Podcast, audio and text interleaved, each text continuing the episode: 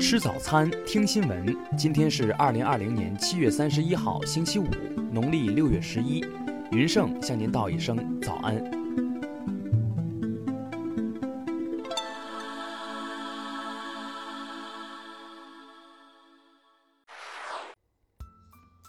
首先来关注头条消息。一九九七年一月十号上午。辛集市农村合作基金会兴华路营业点发生一起持枪抢劫运钞车案，当场致一死两伤，七十九万余元现金被抢。二零二零年七月二十号，河北省辛集市公安局成功侦破此案，刘某奎等四名犯罪嫌疑人落网。经警方审讯，刘某奎等四人交代了他们五人结伙驾驶一辆抢劫来的出租车，在新集市枪击基金会工作人员、抢劫运钞车后潜逃的犯罪事实。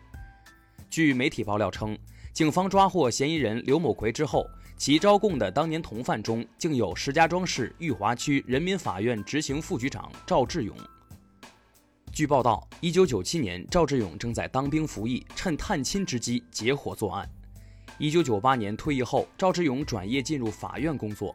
二零一四年升任执行局副局长，至今赵志勇已经在法院工作了二十二年。新集市公安局接受采访时表示，目前案件正在处理当中，不方便透露更多细节，一切以官方通报为准。听新闻早餐知天下大事。中共中央政治局七月三十号召开会议。决定今年十月在北京召开中国共产党第十九届中央委员会第五次全体会议。国防部昨日表示，近期南部战区海军航空兵组织在南海有关海域开展昼夜间高强度训练，完成了多项训练科目，达到了预期效果。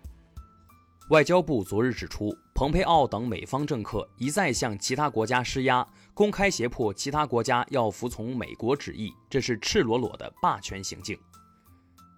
国务院联防联控机制昨日发文称，要对重点大型集贸市场按照每周一次，对其余需要监测的集贸市场按照每月一次频率进行病毒监测。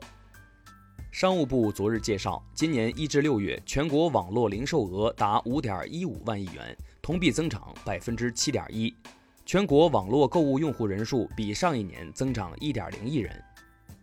日前发布的一份针对全国各地政府服务热线运行质量的评测报告显示，三十一个省份中，北京、上海、海南等地政务热线运行质量较高。香港特区政府三十号表示。认同和支持选举主任就今年立法会换届选举十二名或提名人士提名无效的决定。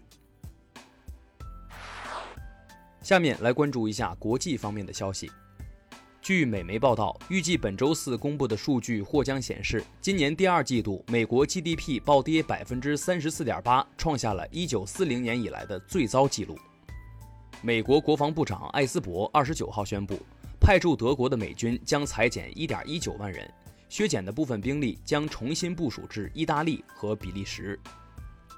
美联邦众议院司法委员会反垄断小组二十九号举行听证会，美国四大科技公司亚马逊、谷歌、苹果、脸书首席执行官均通过视频方式出席。联合国安理会二十九号举行叙利亚人道问题视频公开会。中国常驻代表张军敦促美方停止将人道问题政治化，立即解除对叙单边制裁。印度政府二十九号宣布，将在八月一号进入解封第三阶段，将在隔离区外开放更多活动，但区内实行严格管制，个人宵禁则已被解除。韩国共同民主党政府青瓦台昨日决定。将韩国国家情报院的名称更改为对外安保情报院，并禁止其参与国内政治活动。古巴二十九号宣布，决定推迟至二零二一年五月向联合国大会提交要求美国结束对古经济金融封锁和贸易禁运的相关决议草案。朝鲜党报三十号发表文章，强调朝鲜境内目前无新冠肺炎确诊病例。这是朝鲜自二十六号发布一疑似感染新冠的脱北者返朝消息后，首次阐明相关立场。下面来关注社会民生新闻。群众出版社昨日发布通报称，该社出版《平安经》一书造成不良社会影响，将配合有关部门做好调查工作，严肃查处违规行为，依法依纪追究相关责任人责任。中消协昨日刊发声明称，中消协是保护消费者合法权益的公益性社会组织，任何以“三幺五”名义开展的收费活动均与其无关。就自来水异常事件。杭州市西湖区官方昨日通报称，系当地易腐垃圾处置点设备提供方和运营方调试设备时不规范操作造成。近日，外地游客李某自驾来到大理游玩途中，将宠物狗带入洱海内进行清洗。经核实，大理市洱海管理局决定对其行政处罚一千元。武汉女子邱某梅屡被家暴，为保护儿子，捅刺丈夫三刀，致其重伤。近日，武汉市新洲区人民法院经审理后认定系正当防卫，邱某梅无罪。下面来关注一下文化体育新闻。昨晚中超联赛进行第二轮的比赛，广州富力零比五不敌广州恒大，上海申花二比三战胜深圳佳兆业。二零一九至二零二零赛季 CBA 常规赛 MVP 昨日正式出炉。易建联第五次得此殊荣，他的主要竞争对手周琦一分之差落选。本月下旬，考古工作人员在济南梁王遗址发现一处战国中晚期古城遗址，这一发现将济南建城史提前约一千七百年。天文预报显示，八月十二号，北半球三大流星雨之一的英仙座流星雨将惊艳夜空，该流星雨流量大且稳定。既有科研意义，又极具欣赏价值。